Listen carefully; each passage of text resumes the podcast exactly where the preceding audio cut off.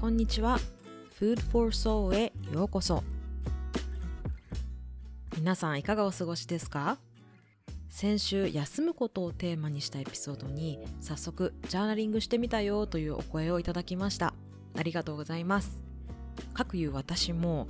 なぜか毎年やることがてんこ盛りの12月それを元気に過ごすためにジャーナリングをして、思考がループしてるのを一旦アウトプットしたり意識して休憩をとったりリラックスタイムを設けたりしています。最近ハマっているのがキャンドルワーマーのあったかい光をぼーっと眺めながらいい香りもこう一緒に楽しむことです。クリスマスが近くなるとこの季節ならではの香りなんかも出たりしてついついお店に立ち寄ってしまいます。さて Food for Soul はゲストのリアルなライフストーリーを聞きながら時には熱く時にはゆるーく人生のさまざまな季節や生き様をお祝いするポッドキャスト番組です。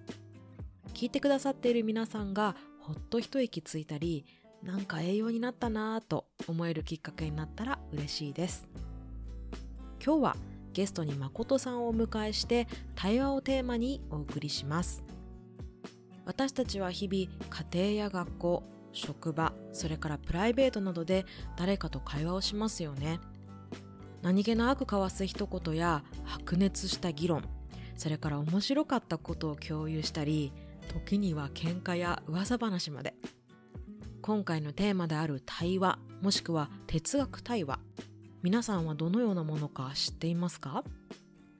私は正直実際に参加してみるまでどのようなものかいまいちピンときていませんでした。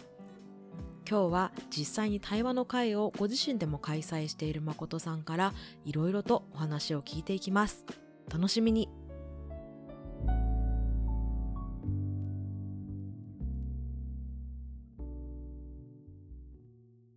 今日はまこちゃんことまことさんをゲストにお迎えしております。よろしくお願いします。はい、よろしくお願いします。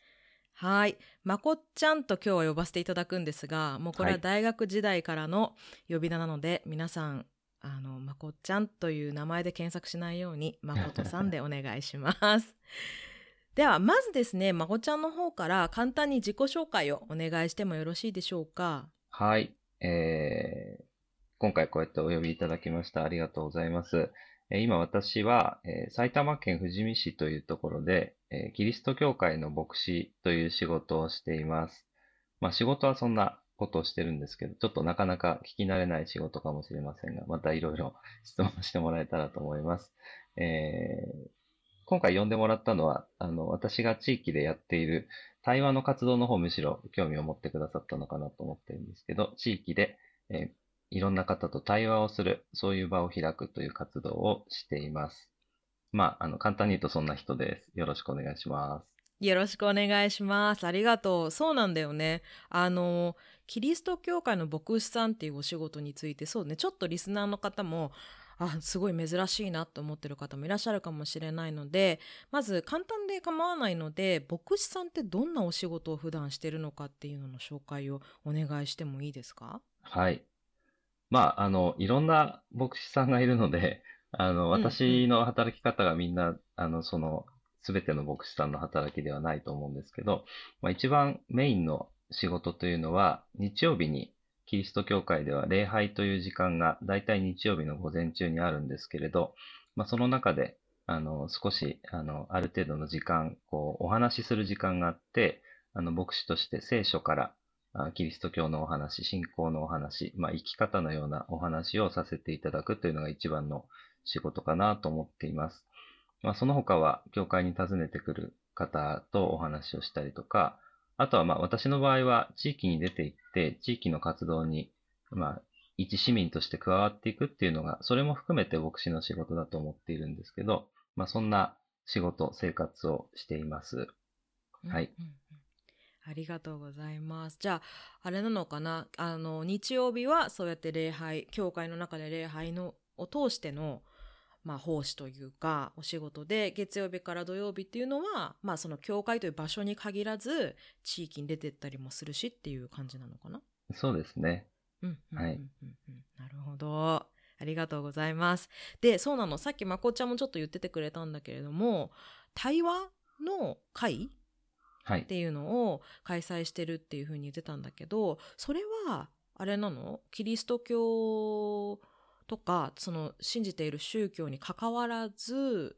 な、なんかどういう会なのかな？なんかその宗教がテーマになっているのか、それとは全く関係なく対話っていう場所を設けているのか。そうですね。また、あの、後でどういうきっかけで始めたのかみたいなこともおいおいお話しできればと思うんですけど、内容自体は、あの、今、巷でもしかしたら聞いたことがある方もいらっしゃるかもしれないんですけど、哲学対話とか哲学カフェと言われるような形式での対話の場というのを開いています。テーマを決めて、それについてみんなで自由に語り合う場所。そんなイメージですね。なので、特に宗教とか信仰ということに限らず、地域では特に地域の皆さんが関心があるようなテーマなどでやったり、また、あーリクエストされてやるということもあったりします。うんうんうんうん。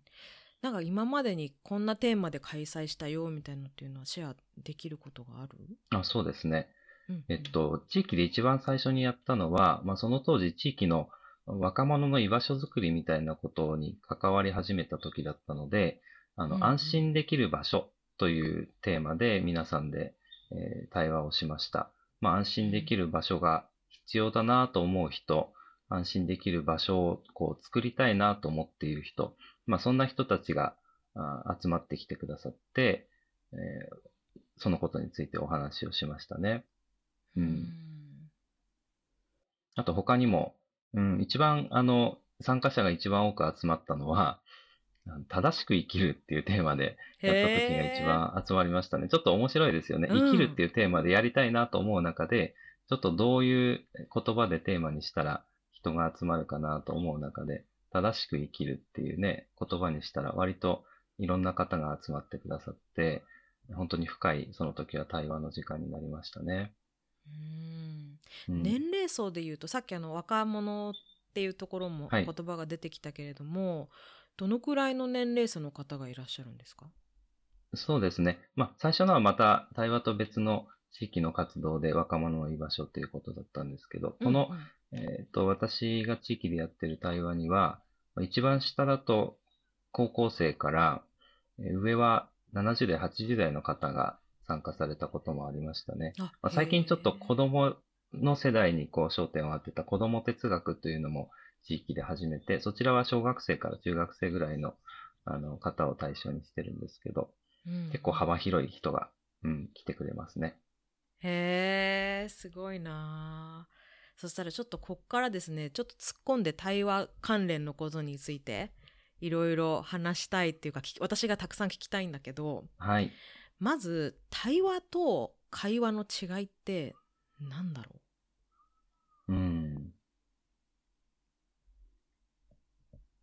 なんでしょうね。う なんだ、なんだと思いますか？その質問には多分、なんかこんな感じかなって意図があるような気もするんですけど。なんだろうなんかでも私のこう感覚的な違いだと対話の方がじっくりなんかそれこそさっき言ってた一つのテーマについてじっくりこうあの話すみたいなで、うん話し合うっていうなんかこうイメージがあってでもそうのん対話の会とかその哲学対話ってなった時にはどういうイメージを持ってその会話とは違うっていうふうに考えるとねはい。なんかこう開催してるのかなと思って。はいはい。そうですね。まあ、あんまり会話と対話の違いっていうふうに意識して開催してはないんですけど、うんあの、哲学対話、哲学カフェの中で大切にされることが、考えること、そしてそのために問いを出すことが大事にされるんですね。問い。まあ、いわゆる質問です。あの、考えるためには何かこう、問い、疑問、質問が必要なになってくるんですよね。だから、まあ、普通の会話だと、あの、何か、一方が何か喋って、へえ、そうなんだと聞いて終わるかもしれないんですけど、そこで、その人が話してくれたことについて、こう、質問を出す、問いを出すっていうことですね。そうすることで、まあ、会話が深まっていく、相手が話したことから、その人が話してくれたことの奥にあるものがだんだん見えてくる。で、もしかするとその奥にあるものというものは、そこにいる人たちの間で共有できる深い深みがあるものかもしれない。そういうところに迫っていくのが、まあ、対話、哲学対話っていうものかなと思っています。なので、最初は素朴なテーマから始まるんですけど、そこから深いテーマに向かっていくっていうことがありますね。うん、その哲学対話とか対話っていうところのね例えば会を主催した時にまあきっとすもちろんイベントだろうから設定された時間があると思うの。でそのじゃあタイムリミットが来た時に何かゴールはあるの？例えばディベートとかだったら賛成意見と反対意見の人がいて、まあ勝ち負けではないけど、その両方両サイドの意見を戦わせるみたいなでその理由とかうん。背景とかを、まあ、戦わせるみたいどっちが正正論かみたいなのをあの繰り広げていくと思うんだけれども対話の場合はそういうゴールはあるの？まあ、多分いろんなタイプの対話があると思うんだけれども、うんうん哲学対話の場合は、あの、答えを出すっていうことが実はゴールになっていなくって、なので、時間が来たら突然ブツッと終わるんです。そうなんだ。うん。で、あの、必ずそこでお話しするのは、あの、ぜひこの問いを持ち続けて考え続けてくださいとかですね。あとはまたこのことについて考えたくなったら、あの、声をかけてくださいとかですね。だから、まあ、考えるっていうことに終わりはないので、あの、オープンエンドで終わるというか、そういう形ですね。なので、ゴールは特にはない。ただ、まあ、一人一人がその対話の時間の中で、自分にとって今日のゴール、今日の到達点はここかな、みたいな。今日持ち帰ることはこれかな、みたいなものはあるかもしれない。でもなくっても、その考えられた時間っていうものが、まあ、大切であって、まあ、そのことをこう、なんでしょうね。そのまま持ち帰るというか、もやもやしたものもそのまま持ち帰るというか、そういうところがありますね。うんうんうん、じゃあその参加してくださった方たちのそれぞれの思いだったりとか、まあ、主張とか意見とかその経験談みたいなのをもうそのままあのなんだろう持ってきたものも持ち帰るものもそのままでいいよっていうこと、そうですね。うんんなるほど。なんか一回ね私もまこっちゃんの主催する、まあ、ある当事者の会に参加したことがあるんだけれどもその時に一番最初にあの司会だったまこっちゃんが今回の会はその哲学会話あ哲学対話のなんていうの？あれは留意点っていうのかな？うん。に沿って進めていきたいと思いますっていうふうに紹介してくれた項目があって私はめちゃくちゃそれに感銘を受けたのね。うん。なんかこんなに自分がこれからねあの知らない人と一緒にお話をしていく上でなんか尊重された気分になったのと、うん安全だなと思ったのとなんかその心の中に余白ができたっていう、うん。うん。なんかこの3つがあったんだけど、うんちょっとその項目について紹介してもらってもいいあ、はいわかりましたお。願いします。まあ、哲学対話、哲学カフェっていろんなやり方があって、中にはこう、ルールを設けない。やっぱり自由に話すっていうことがとっても大切にされる場なので、ルール自体を設けないでやるっていう、そういう場所もあるんですけど、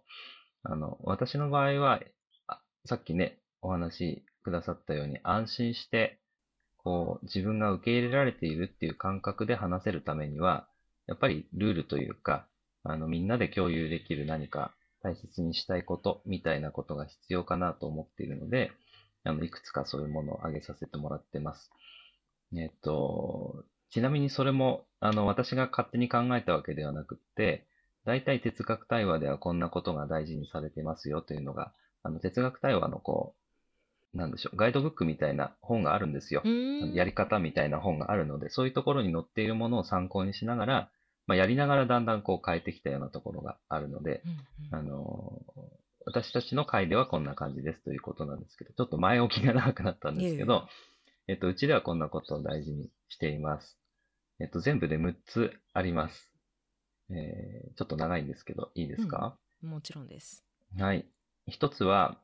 何でも話していい。まあ当たり前のことなんですけど、まあこれを言っておかないとなかなかこんなこと話していいのかなと思ってしまうので、あえて言います。何でも話していいです。逆に何も話さなくてもいい。あの、全員が話すことが目的でもないんです。あの、その日話したくない人もいるし、あの、黙って聞いてたい人もいるので、あの、順番に話を振ったりすることもありません。なので何も話さなくてもいい。これ二つ目。三つ目が、考えるための問いを一緒に考える。これはさっきも言ったんですけど、あの、考えることが目的なので、それを刺激するための質問、問いを一緒に考えていこうということですね。四つ目が、答えを出さなくてもいい。これもさっき言いましたね。あの、答えを出すことが、ゴールではないので、無理に答えを出そうとしなくていい。まあ、たまにこう話してると、あ、こういうことですね って言いたくなってしまうんですけど、そこにすぐに行ってしまうと話が終わってしまうので、そうならないようにということです。で、5つ目、わからなくなってもいい。えー、話してる最中、こう何話してるのか わからなくなったりとか、自分でも何話してるのかわからなくなったりとかすることがあると思うんですけど、まあ、そういう時にもそれはわからないってことはそれこそ疑問のね、あの種みたいなものなので、そこからまた質問をして対話を続けていけたらということです。で、6つ目、意見が変わってもいい。あの、これすごく大事なことですね。対話する中、考えている中で、最初は考えもしなかったことが、だんだんこう、考えられるようになっていく。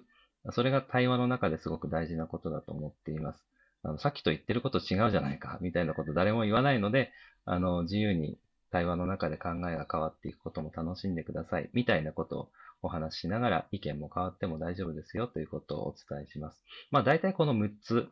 ですね。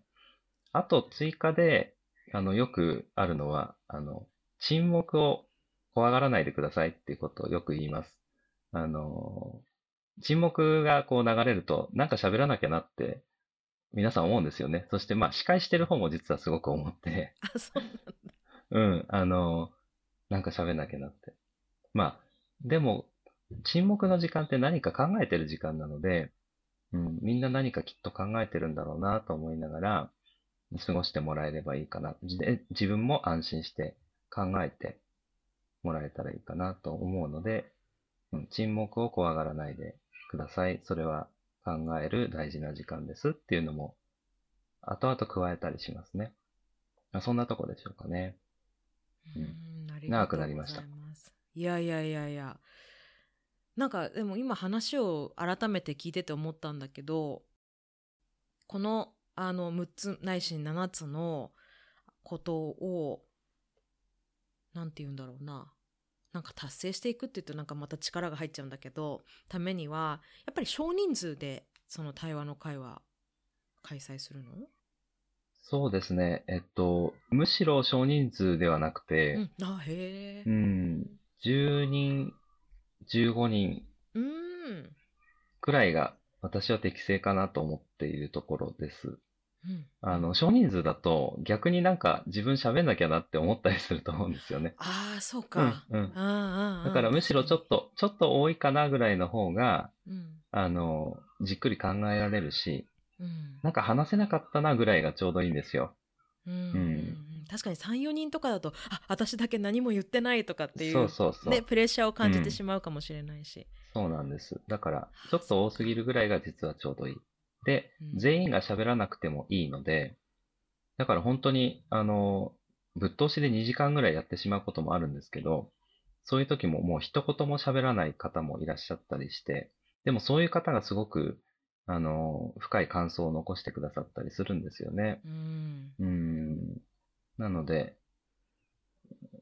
人数は少し多いくらいが。うん。あとはまあこう、そうなってくると、手を挙げるのが早い、あ、手を挙げて大体話していただくんですけど、うんうん、手を挙げるのが早い方がね、こう、たくさん話してしまう傾向があったりするんですけど、その時も私も、あの、手を挙げてもすぐ刺さないんですよ。うん、あの、やっぱり沈黙して考えてらっしゃる方がいるので、うん、あの、きっと考えて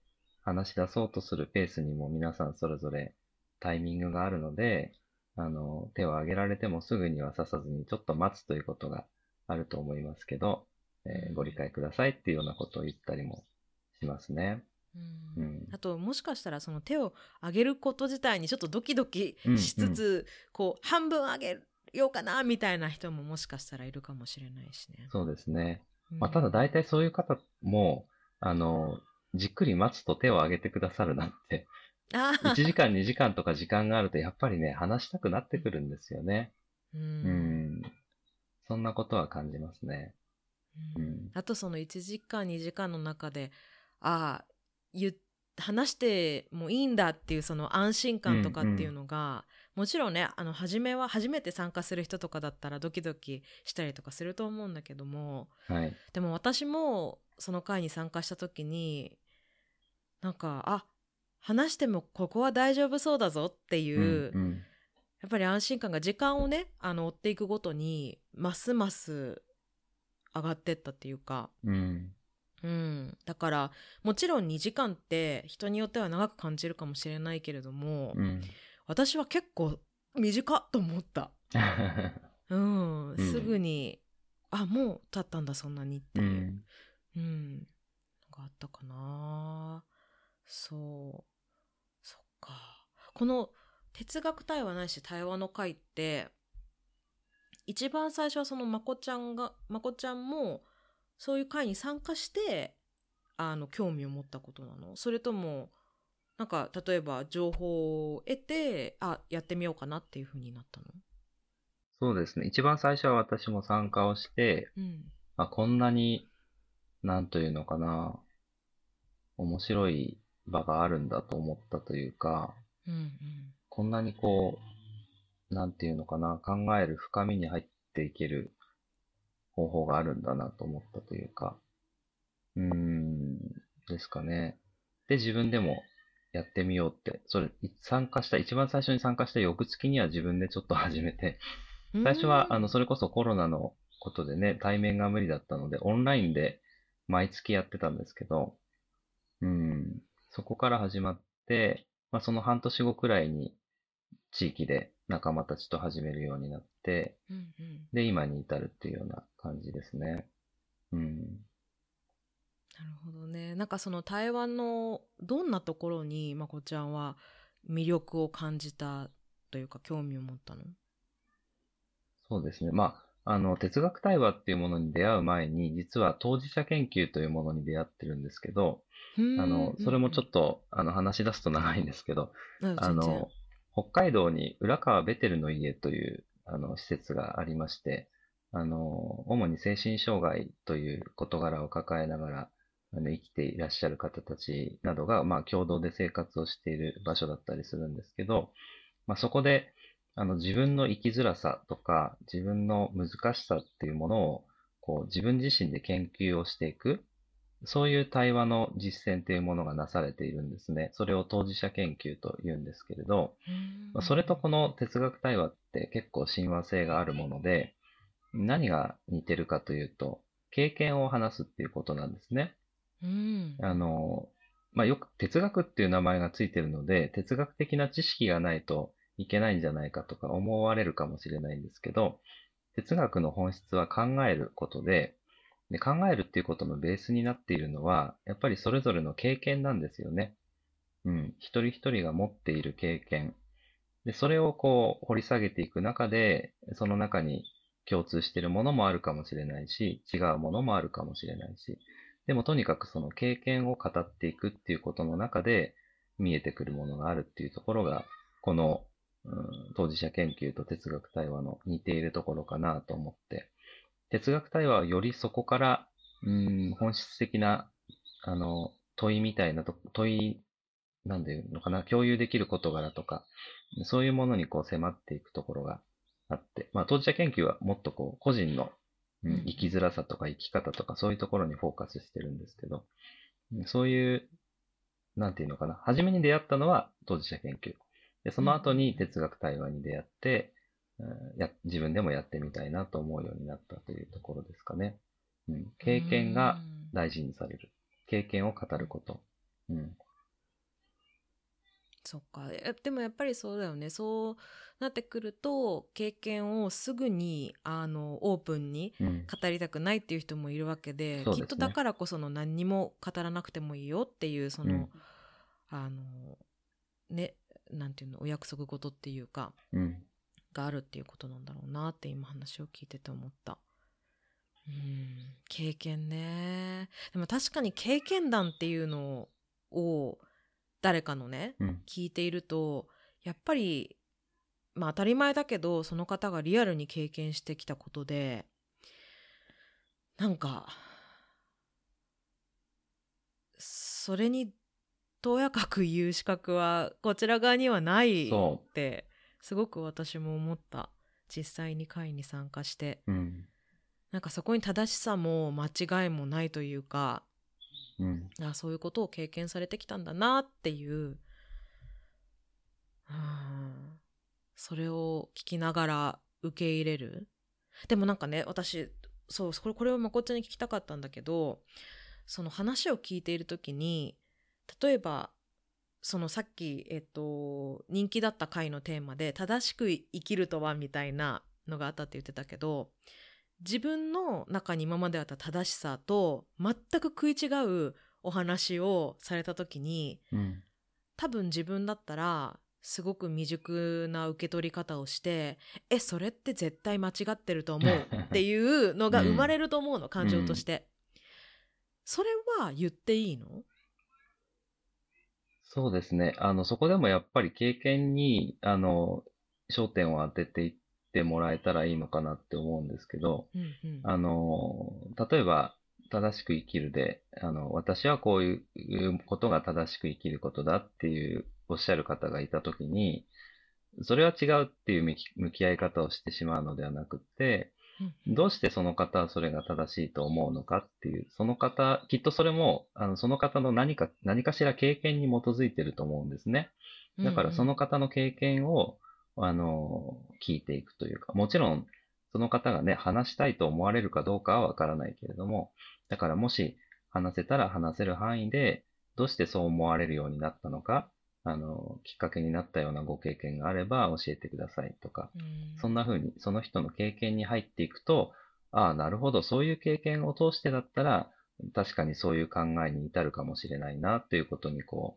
う、うん気持ちが向かっていくことができるかなと。うんで、逆を言えば、自分もじゃあ、今どうしてこういう考えに至ったのかっていうことにはきっと経験があって、うん。だから私はそれは違うと思います。なぜなら、私はこういう経験をしてきたから。私にはこういうふうに、あの、世界が見えている。こういう景色が見えているから、そのことは違って見えますっていうような伝え方はできるのかもしれないなって思ったりはします。うんいずれにしても、あの、やっぱりその言葉の背景に経験があるっていうことですね。うんうんそっかでもやっぱりいいな私とってもこの 対話っていうの時間が好きでっていうのは、うん。あのそのね